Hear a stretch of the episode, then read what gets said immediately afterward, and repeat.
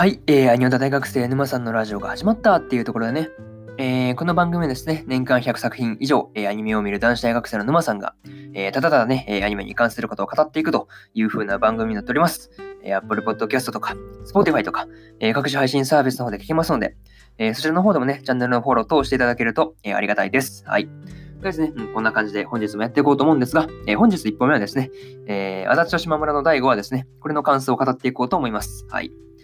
ですね。そうなんですけど、まあ、いつも通り、まあ、そうですね、目次といたしましては、えー、あらすじを言って、で、感想の一つ目である、えー、二人で勉強しよう。二つ目の、足立の様子が変だ。三つ目のクリスマスの約束。で、最後にというパートで締めさせてもらおうかなというふうに思ってますんで、えー、気軽にね、聞いていっていただけたらいいかなというふうに思います。はい。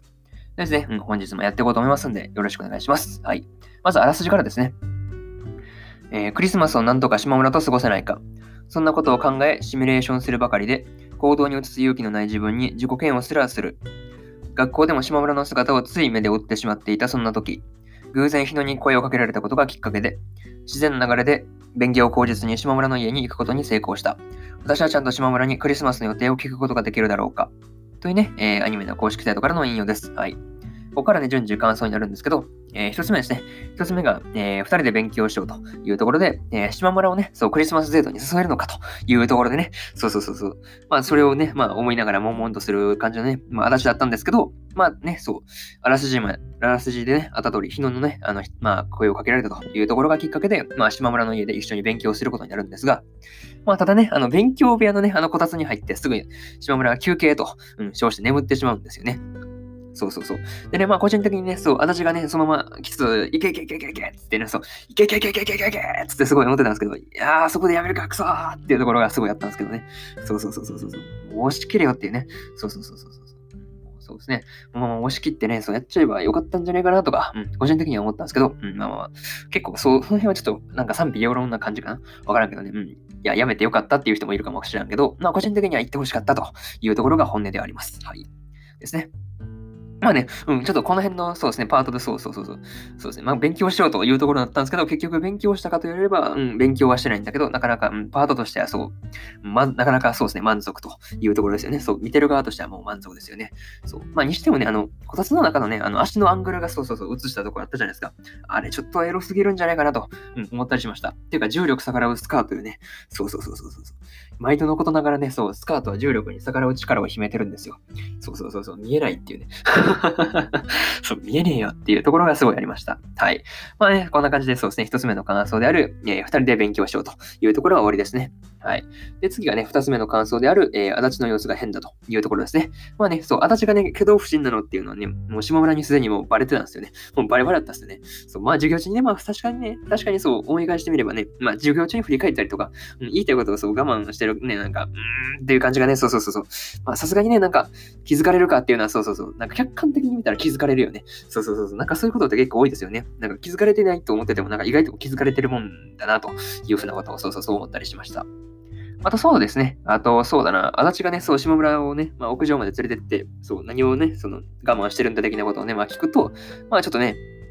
あの、足立も頑張ってクリスマスの件をね、そう、あの予定の方をね、聞こうとしてたんですけど、まあ、旅行、度胸がね、そう、つけてからというところで結局、そう、言わずじまいで終わるんですけど、なんかそうそう、じれったいなーっていうのはすごいこのパート見てて思いました。はい。そうですね、とりあえずこの映画はそうですね、二つ目の、えー、感想である、えー、足立の様子が変だというところですね。だからちょっと今回早口なんですけど、ちょっと申し訳ないですね。はい。で、そうですね、三つ目が、えー、クリスマスの約束というところで、えー、朝ね、その足立が島村の家の前前までね、そのやってきたんですよね。そうそうそう。まあね、足立はその流れでね、あの、まあ家に上がることになるんですけど、まあね、島村の朝ごはんがね、そう終わるまで食卓で、まあ、島村母を交えてね、3人でそうそう過ごしてましたよね。そう。まあ、にしてもね、そう、島村母がね、なかなかそうそうそうそう。まあ、そうですね、お母さんのね、話を振った時には島村がね、そう知ってるからね、そう、あれをかばおうとしてたりね、なんかそういうところは、あ繋がってきてるなとか、いうふうなことを、えー、思ったりしました。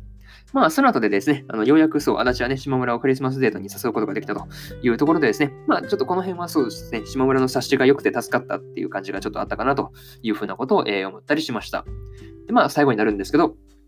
今回ね、そう、ただただね、足立が島村をクリスマスデートに誘うための、えー、頑張る会だというところでしたね。はい。まあ、個人的にね、その人人見知りであるね、島村の妹がですね、そうそうそうそう、足立にじゃあって言ってね、あの、行って、そう、投稿してたところが、そう、なんか驚きあったんだね。そうそう。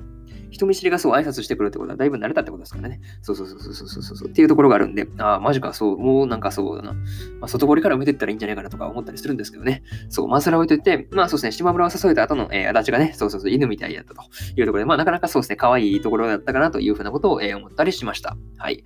ですね。まあ次回ね、そういよいよクリスマスデートかなというふうなところで、そうですね、次回も楽しみだというところで、そうですね、えー、今回の、えー、足立と島村の、えー、第5話のですね、え感想の方は終わりにしようと思います。はい。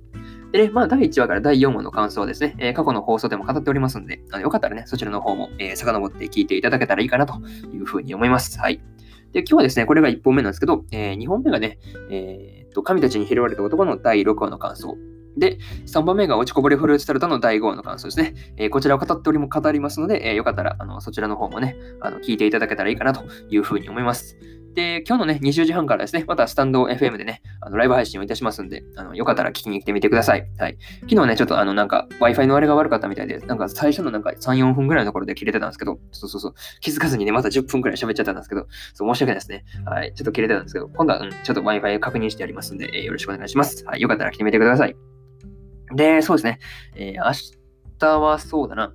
えっ、ー、と、魔王城でお休みの、えー、5話の感想と、えー、魔法科高校の魔法科高校の劣等生の来訪者編の、えー、6話ですね。これの日本を、そうですね、感想を語ろうと思ってますんで、よかったらね、明日も聞きに来てみてください。はい。そうですね、うん、こんなところで終わろうかなというふうに思います。えー、以上、えー、沼さんでした。